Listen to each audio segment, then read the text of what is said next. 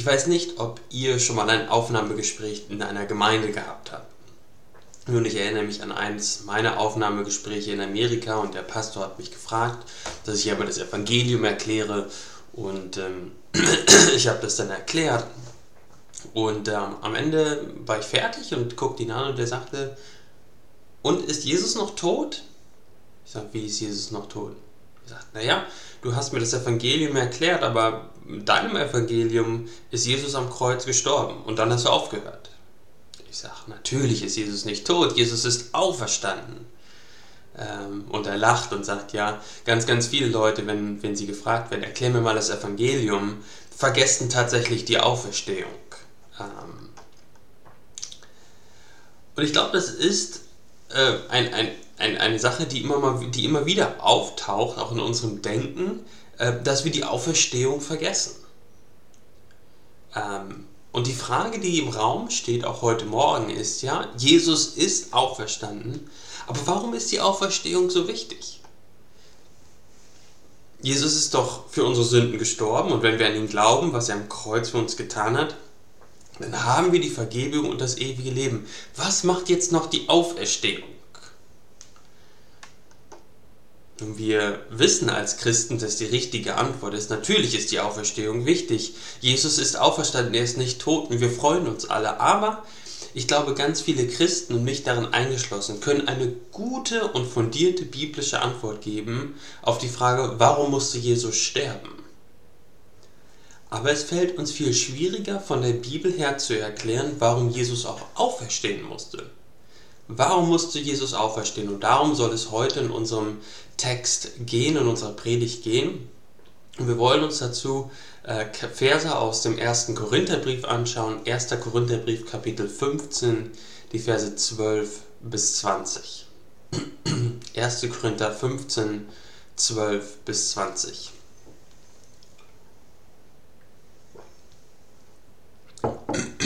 Wenn aber Christus verkündigt wird, dass er aus den Toten auferstanden ist, wieso sagen dann etliche unter euch, es gebe keine Auferstehung der Toten?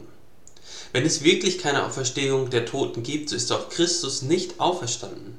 Wenn aber Christus nicht auferstanden ist, so ist unsere Verkündigung vergeblich und vergeblich auch euer Glaube. Wir werden aber auch als falsche Zeugen Gottes erfunden, weil wir von Gott bezeugt haben, dass er Christus auferweckt hat, während er ihn doch nicht auferweckt hat. Wenn wirklich Tote nicht auferweckt werden. Denn wenn Tote nicht auferweckt werden, so ist auch Christus nicht mit auferweckt, nicht auferweckt worden. Ist aber Christus nicht auferweckt worden, so ist euer Glaube nichtig. So seid ihr noch in euren Sünden, dann sind auch die in Christus Entschlafenen verloren. Wenn wir nur in diesem Leben auf Christus hoffen, so sind wir die elendsten unter allen Menschen.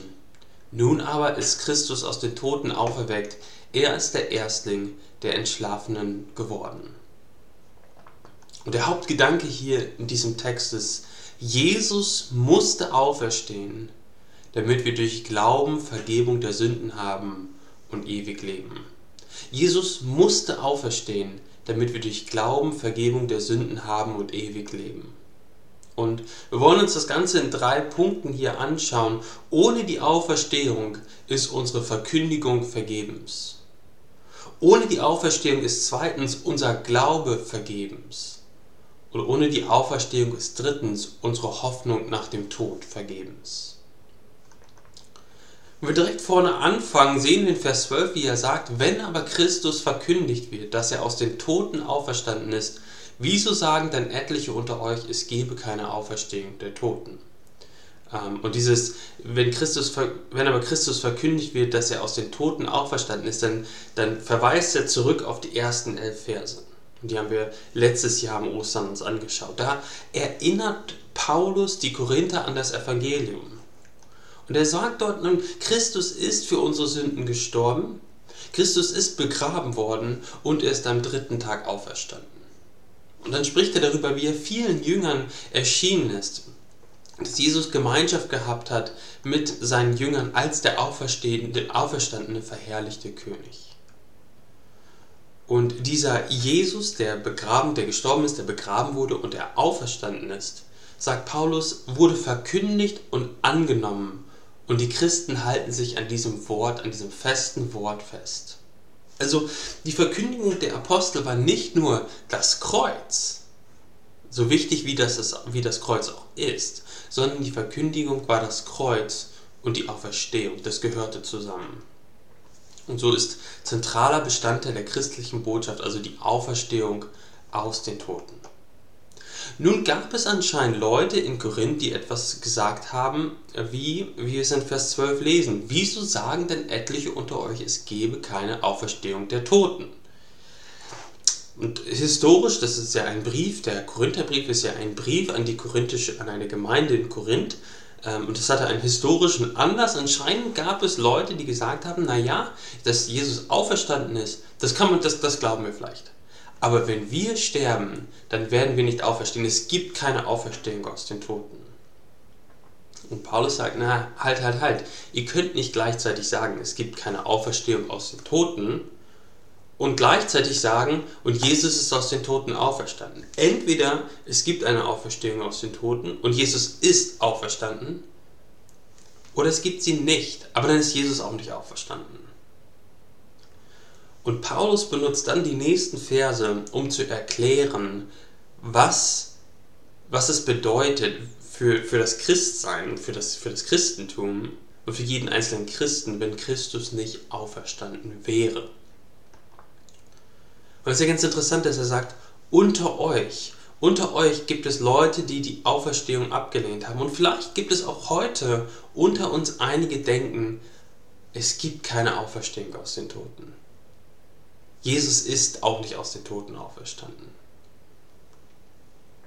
Der nur noch denkt vielleicht, ein vernünftiger Mensch kann das nicht glauben. Beim, Sie denken, man muss beim Betreten der Kirche seinen Verstand zusammen mit der Jacke an die Garderobe hängen. Und dann begibt man sich in dieses Märchenland der Bibel, die schöne Geschichten äh, beschreibt, besonders für die Kinder. Ja, schöne Kindergeschichte, Märchengeschichten. Und zum Schluss nach dem Gottesdienst nimmt man den Verstand und die Jacke und geht wieder in die richtige Welt hinaus. Ist ganz nett in der Kirche, fürs echte Leben sind die Geschichten so tragbar und real wie Hänsel und Gretel. wir haben jetzt nicht die Zeit, alle Argumente für die Auferstehung zu betrachten, die es gibt. Aber ich möchte dich herausfordern, die Auferstehung nicht nur deshalb abzulehnen, weil du es noch nie gesehen hast, wie ein Toter wieder zum Leben aufersteht. Vielleicht ist das dein Argument. Du sagst, wenn ich es sehen könnte, würde, wenn ich es sehen würde, dann könnte ich es auch glauben. Und vielleicht eine Geschichte, die dir da, dort hilft, da, ähm, das zu hinterfragen. Stell dir mal vor, ein Ureinwohner in der Karibik, der im 16. Jahrhundert auf einen europäischen Weltenerkunder trifft. Ja, der segelt dorthin und sie kommen in ein Gespräch und irgendwie kommen sie auf Wasser zu sprechen.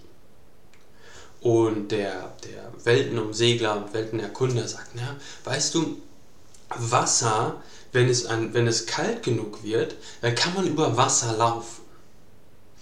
Aber der karibische Ureinwohner, Ureinwohner kann sich gefrorenes Wasser einfach nicht vorstellen. Und schon gar nicht, dass man dann über das Wasser laufen kann. Und er sagt, nein, das, das gibt es nicht, das glaube ich nicht, das habe ich noch nie gesehen.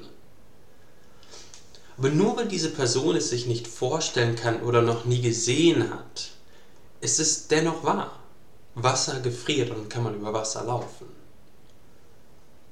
Genauso ist es auch bei der Auferstehung. Nur weil du noch nie eine Totenauferstehung gesehen hast, heißt das nicht grundsätzlich, dass Jesus nicht trotzdem aus den Toten auferstanden wäre. Vielleicht hilft dir das anzufangen, darüber nachzudenken, zu sagen, okay, vielleicht stimmt das doch alles, was Jesus gesagt hat. Und dann komm gerne auf mich zu, schreib mir eine E-Mail, können uns zusammen über deine Anfragen ans Christentum sprechen. Ähm, und es gibt nicht, für mich nichts Schöneres, als bei einer Tasse Kaffee über den christlichen Glauben zu sprechen äh, und jemandem zu erklären, äh, dass man beim christlichen Glauben den Kopf nicht ausschalten muss. Und manche unter uns stehen dem Glauben und der Auferstehung vielleicht komplett skeptisch gegenüber. Aber dann gibt es vielleicht auch Menschen unter uns, die denken, naja, dass Jesus leiblich auferstanden ist, das ist nicht möglich. Aber er ist geistlich und metaphorisch auferstanden. Er lebt in unseren Herzen als der Auferstandene. Aber dass der Stein weggerollt war, dass er Fisch gegessen hat, dass er die Grabtücher, dass die Grabtücher leer dort lagen, das alles ist hinzugedichtet worden. Wie, wie auch immer, ob du in diesen beiden Kategorien bist, dagegen, gegen diese, gegen diese Gedanken stemmt sich mit aller Macht die christliche Botschaft, die sagt, wenn Jesu toter Körper nicht auferstanden wäre, dann haben wir ein riesiges, riesengroßes Problem dann fällt alles in sich zusammen. Und so argumentiert Paulus weiter in den Versen 13 und 14. Wenn es wirklich keine Auferstehung der Toten gibt, so ist auch Christus nicht auferstanden. Wenn aber Christus nicht auferstanden ist, so ist unsere Verkündigung vergeblich und vergeblich auch euer Glaube.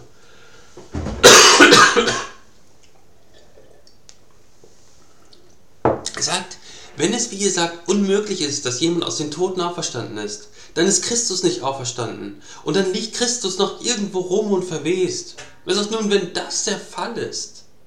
Dass Jesus noch irgendwo in dem Grab liegt, dann sind zwei Dinge vergeblich. Seht ihr am Ende von Vers 14 die christliche Verkündigung und der christliche Glaube.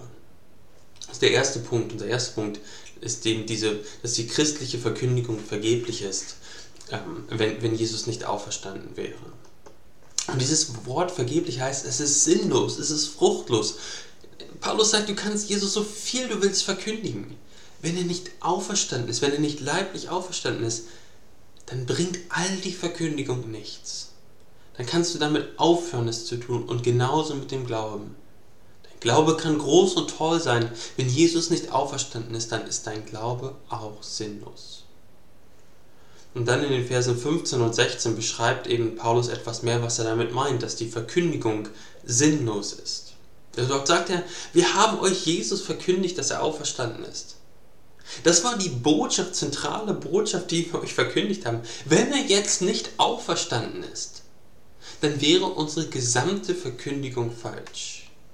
Wenn Jesus nicht auferstanden wäre, dann sind wir, die wir euch das Evangelium verkündigt haben, Lügner. Die Botschaft, die wir euch verkündigt haben, in der ihr feststeht, durch die ihr äh, die Errettung habt, ähm, die, die, die Botschaft, die ihr weiter festhaltet als eure einzige Hoffnung, das alles wäre eine Lüge, weil Jesus nicht wenn Jesus nicht auferstanden ist.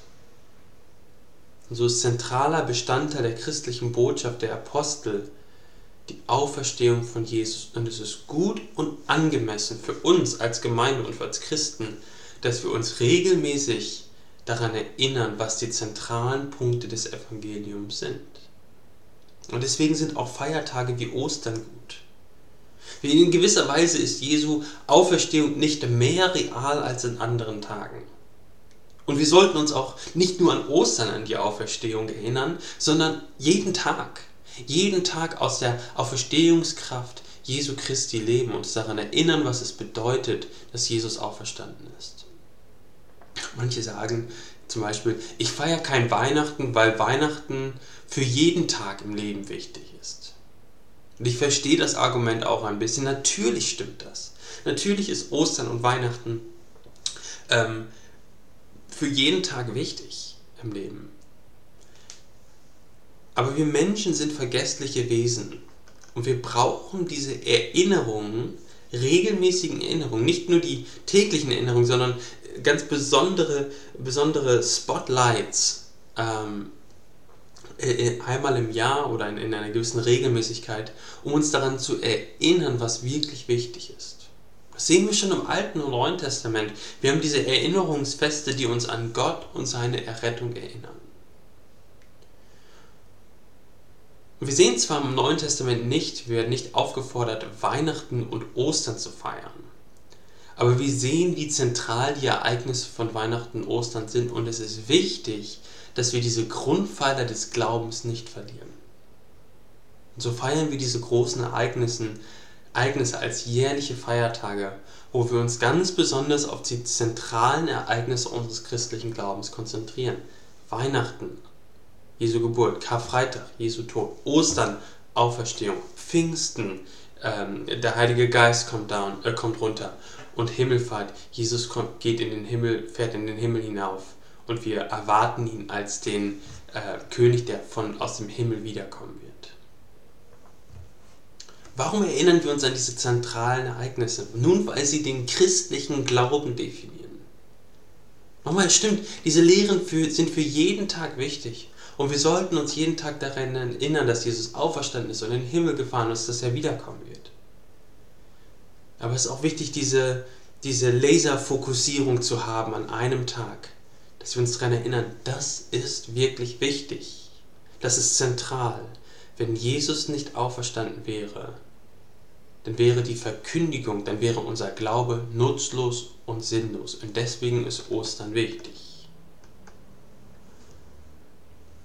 Um das nochmal auf den Punkt zu bringen, jeder, der versucht, das Christentum ohne die leibliche Auferstehung von Jesus Christus zu verkündigen, verliert das ganze Christentum. Wir verlieren das Zeugnis der Apostel, wir verlieren das Fundament, auf dem wir stehen. Wir verlieren das Evangelium.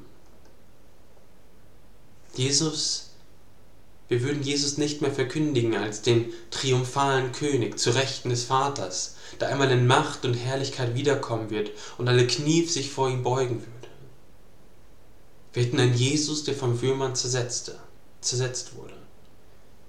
Wir würden einen Jesus verkündigen, der wie alle anderen Menschen auch ohnmächtig ist gegenüber der Macht des Todes und der Sünde. Wir würden einen Jesus verkündigen, der den Kampf mit dem Tod verloren hat. Das ist nicht der Jesus, den wir als Christen verkündigen.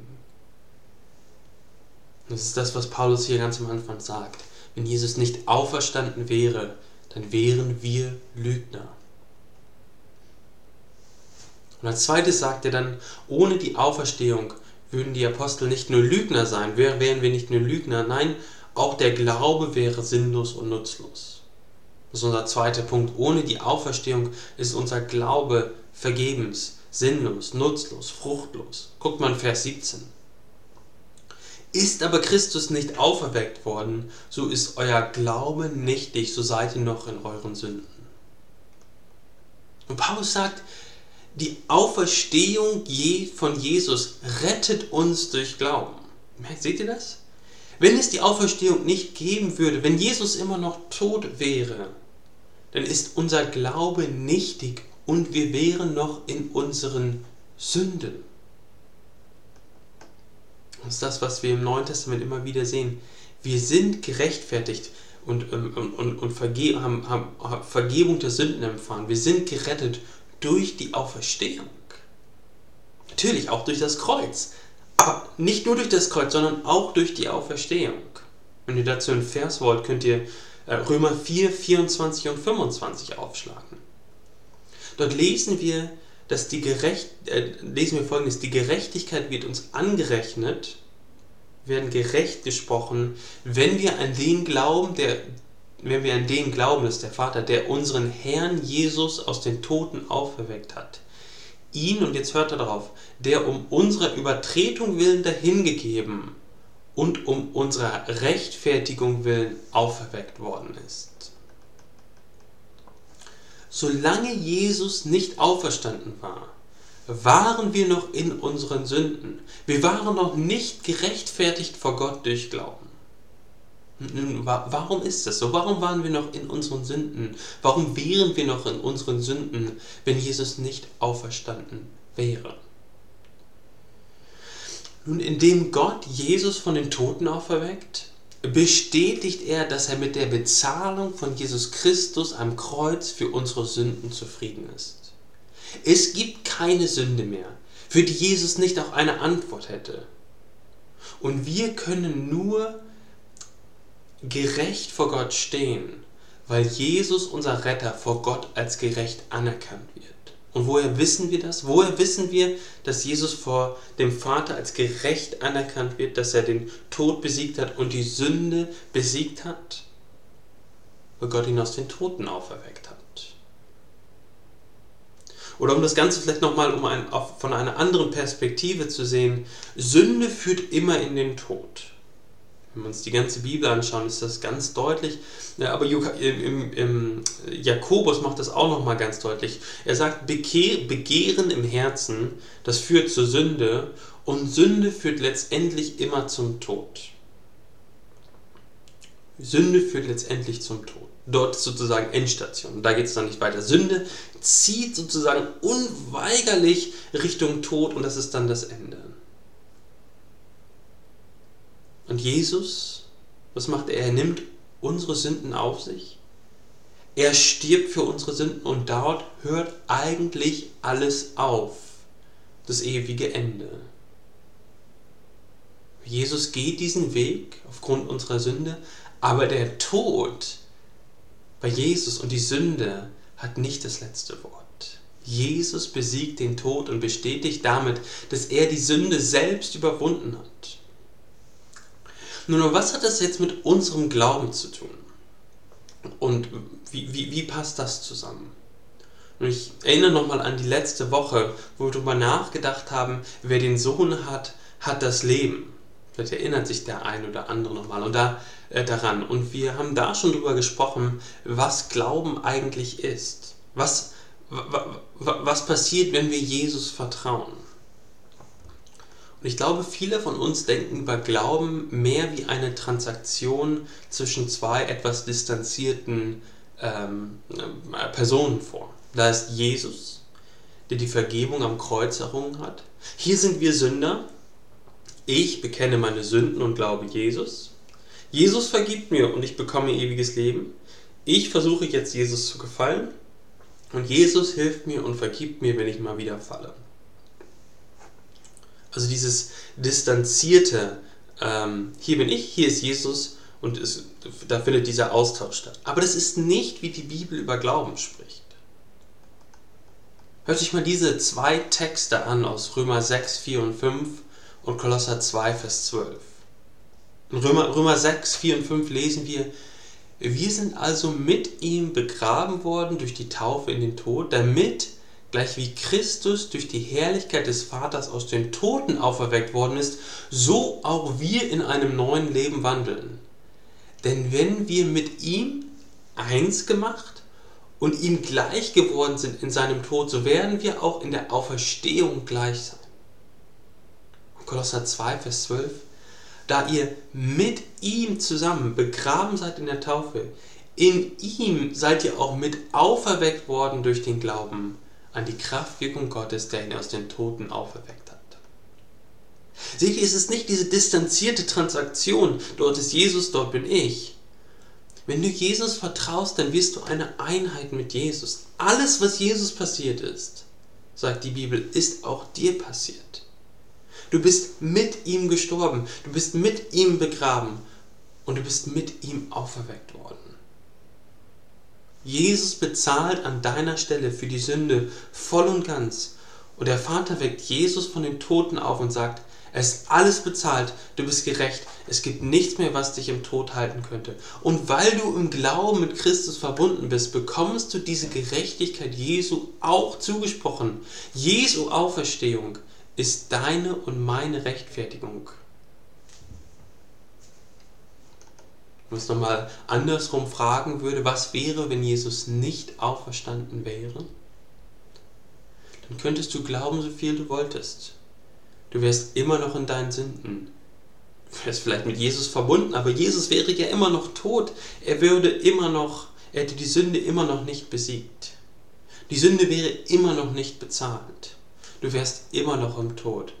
Erst mit der Auferstehung sind alle Sünden vollständig und ein für alle Mal bezahlt.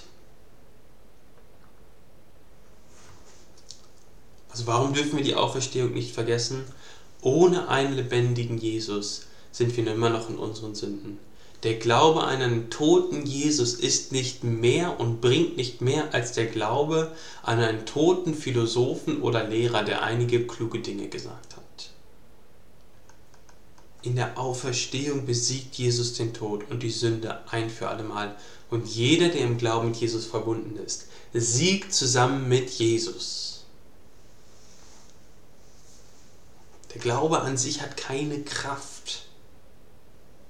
Durch ihn, durch den Glauben sind wir mit Christus verbunden und alles, was Christus passiert, passiert auch uns. Und unser Glaube nochmal bringt uns nur so weit, wie Christus gekommen ist. Wenn Christus im Grab geblieben wäre, dann wäre dort auch Endstation für uns gewesen. Weil Jesus auferstanden ist und den Tod überwunden hat und die Sünde überwunden hat, stehen auch wir gerechtfertigt vor Gott. Und wir freuen uns über die Vergebung der Sünden.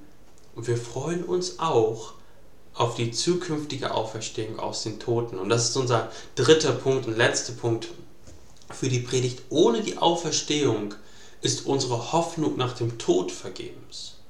Ohne die Auferstehung ist unsere Hoffnung nach dem Tod vergebens. Ja, wir haben Vergebung in Christus schon jetzt. Wir sind in gewisser Weise mit Jesus auch schon auferstanden. Paulus schreibt es im Epheserbrief und sagt er, Gott hat auch uns, die wir tot waren, durch die Übertretung mit Christus lebendig gemacht. Und er hat uns, also er spricht über sich selbst, als er noch gelebt hat hier auf der Erde, mit auferweckt und mit versetzt in die himmlischen Regionen Christus Jesus. Also in gewisser Weise leben wir jetzt schon als Christen ein Auferstehungsleben, ein verändertes, neues, ganz neues Leben. Wir haben jetzt schon Vergebung der Sünden. Wir sind jetzt schon mit Christus in gewisser Weise auferweckt. Und doch merken wir, wir leben in einem noch nicht. Wenn wir mit Christus schon auferweckt sind, warum sterben wir Christen denn dann noch? Warum gehen wir nicht wie der auferstandene Jesus Christus durch Wände? Warum erleben wir Krankheiten und Tod? Und die Antwort ist, und das ist ganz wichtig, und das verpassen wir auch ganz oft, äh, die Antwort ist, weil unsere Errettung noch nicht vollendet ist. Schaut mal in 1. Korinther 15, Vers 2. Ich schlage das auch nochmal mit auf. 1. Korinther 15, Vers 2. Das, schlag das, wenn ihr eine Bibel habt, schlagt das mal auf, weil das ganz wichtig ist. 1. Korinther 15, Vers 2. Ähm, also er sagt in Vers 1, ich erinnere euch aber, ihr Brüder, an das Evangelium, und dann sagt er in Vers 2, durch das ihr auch gerettet werdet. Zukunft. Durch das ihr auch gerettet werdet. Und es ist ganz interessant und wichtig, dass die Bibel für uns Christen ähm, auch über eine zukünftige Errettung spricht. Also damit meint er nicht, dass Menschen vorher nicht wirklich oder Christen vorher nicht wirklich gerettet sind. Nein, wir sind mit Christus auferweckt und wir sind wirklich gerettet. Aber die Rettung, Errettung ist noch nicht vollendet in dem Sinne, dass wir noch nicht da angekommen sind, wo wir einmal sein werden. Du bist noch nicht da angekommen. Die Errettung ist sozusagen, hat sich noch nicht vollständig, äh, ist vollständig sozusagen ausgewirkt oder gezeigt in deinem Leben. Sie ist, du hast sie, du bist gerettet. Aber es ist, die Errettung ist noch nicht vollendet bist noch nicht da angekommen, wo du einmal sein wirst. Guck nur mal in, in, in deine letzte Woche und dein Herz. So wie du die letzte Woche gelebt hast, ist nicht, wie du einmal sein wirst, wenn du auf der neuen Erde und im neuen Himmel bist. Wenn du mit deinem neuen Auferstehungskörper, wenn du deinen neuen Auferstehungskörper hast, wo du nie wieder sündigst und dich immer an Gott erfreust und immer ein Segen für andere Menschen bist. Das ist nicht, noch nicht der Zustand, in dem wir sind im Moment. Das ist jetzt noch keine Realität. Noch lebst du in diesem Körper, auf dieser Erde und du kämpfst mit Sünde. Genauso ist unsere Errettung noch nicht vollendet, wenn es zu unseren Körpern kommt. Diese Körper, die wir haben, die wir jetzt haben, verändern sich nicht, wenn wir gläubig werden. Es sind noch die alten, von der Sünde gekennzeichneten Körper. Die Menschen, die Christen, die Christen geworden sind, unterscheiden sich nicht darin, dass sie andere, äh, andere Körper haben. Christen werden genauso krank und unsere Körper werden krank, äh, genau wie andere. Wir werden versucht durch unseren, unser Fleisch, wie, wie Paulus das sagt, äh, zu, zur Sünde. Wir werden traurig wir werden einmal leblos in der Erde liegen. Und Paulus sagt jetzt hier in 1. Korinther 15, weil wir mit Christus vereint sind im Glauben und weil er auferstanden ist aus den Toten, werden auch wir mit ihm aus den Toten auferstehen am Ende der Tage. Und er sagt, wenn Jesus nicht auferstanden wäre, dann würden wir sterben und im Tod bleiben. Aber weil Jesus auferstanden ist und weil wir im Glauben mit ihm verbunden sind, werden auch wir einmal leiblich auferstehen. Und das sind die Verse 18 bis 20. Guckt mal in Vers 18, dort lesen wir, dann sind auch die in Christus Entschlafenen verloren. Also er sagt, die, die jetzt schon die Christen geworden sind und dann gestorben sind oder entschlafen sind, wie, wie, wie Paulus das hier beschreibt, aber damit meint er gestorben, hätten keine Hoffnung. Sie sind zwar vielleicht in Christus in Verbindung mit ihm gestorben, aber was bringt das, wenn Christus nicht auferweckt wäre? Nichts. Sie wären immer noch in ihrer Sünde und würden im Tod bleiben. Man sagt in Vers 19, wenn wir nur in diesem Leben auf Christus hoffen, so sind wir die elendsten unter allen Menschen. Unsere Hoffnung, liebe Geschwister, geht über das Leben hinaus. Über dieses Leben hinaus. Wir sind, wie, wie Petrus es sagt in seinem Brief, Fremdlinge und Gäste hier auf der Erde. Unsere Errettung in Christus wird sich nicht auf dieser Erde vollenden. Dieses Leben wird einmal zu Ende gehen. Wir müssen alle durch dieses dunkle Tal des Todes gehen, wenn nicht Jesus vorher wiederkommt. Aber wisst ihr, wir gehen durch dieses dunkle Tal, aber weil wir mit Christus durch den leiblichen, leiblichen Tod gehen, weil wir mit, mit Christus zusammen durch diesen leiblichen Tod gehen, hier auf der Erde, wissen wir, dass wir auch einmal mit Christus leiblich auferstehen werden. Es wird ein zukünftiges Leben geben. Und liebe Geschwister, deswegen hoffen wir nicht nur auf Christus in diesem Leben, sondern auch für das Leben nach dem Tod. Wir werden einmal leiblich auferstehen, weil Christus leiblich auferstanden ist. Und das ist genau das, was er dann auch in Vers 20 sagt. Nun aber ist Christus aus den Toten auferweckt.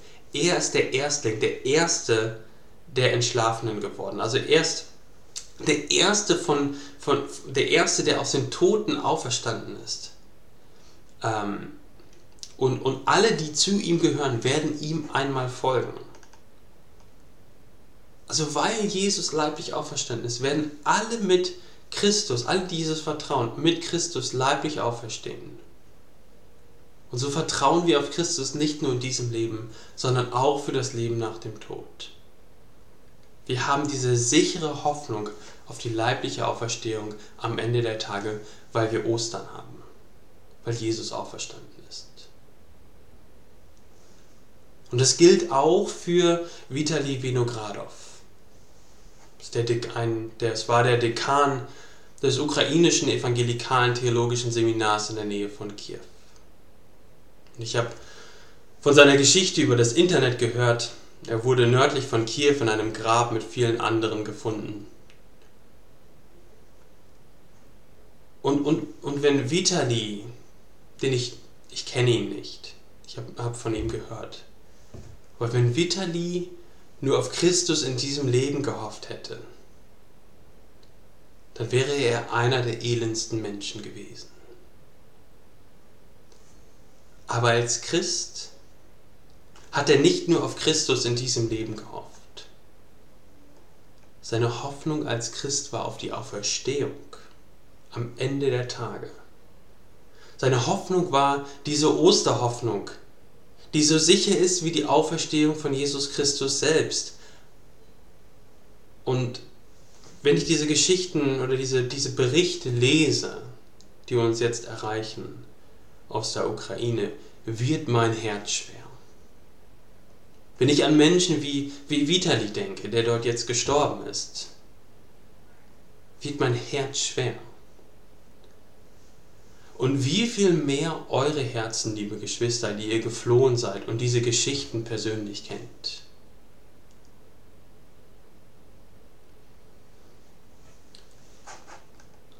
Aber in all der Trauer, in all dem Trauma und all den Verlusten darf ich euch, darf ich, darf ich euch und auch uns als ganze Gemeinde an die Tatsache des Osterfestes erinnern.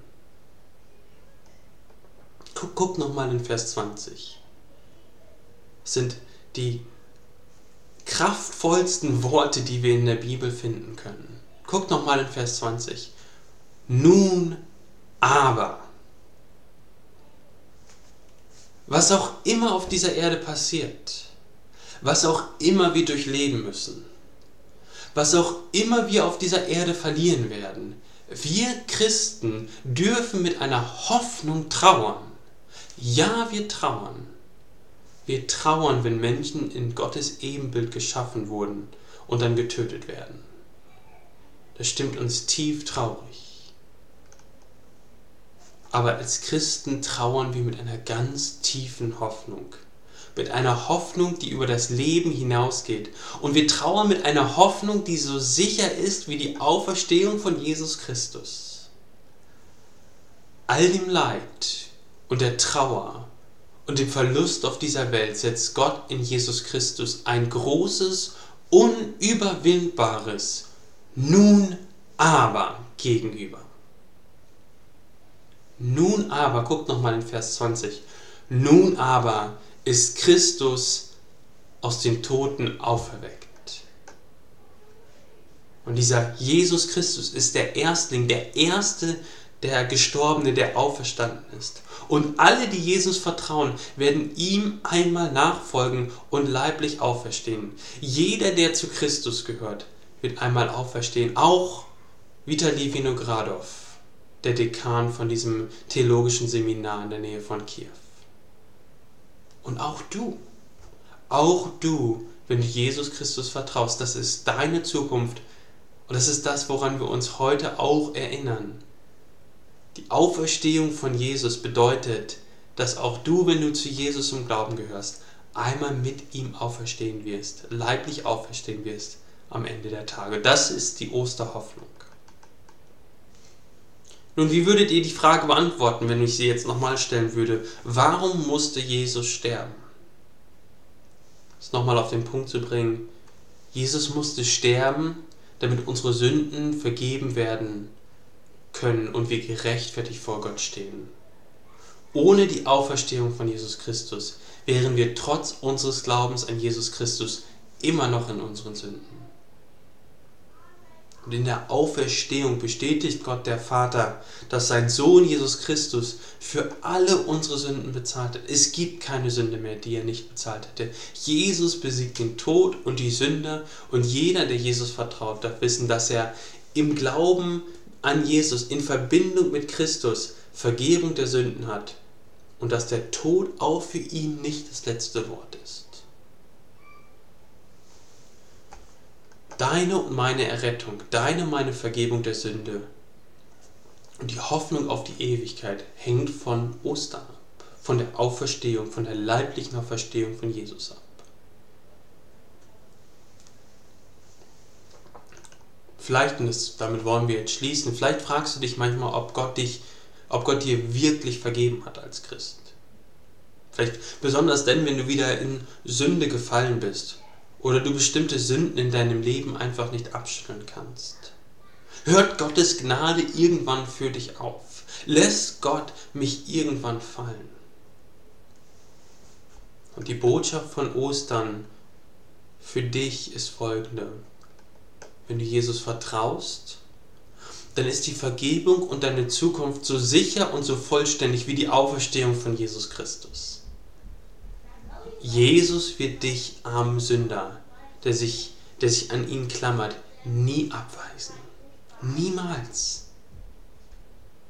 So möchte ich dich herausfordern und auffordern.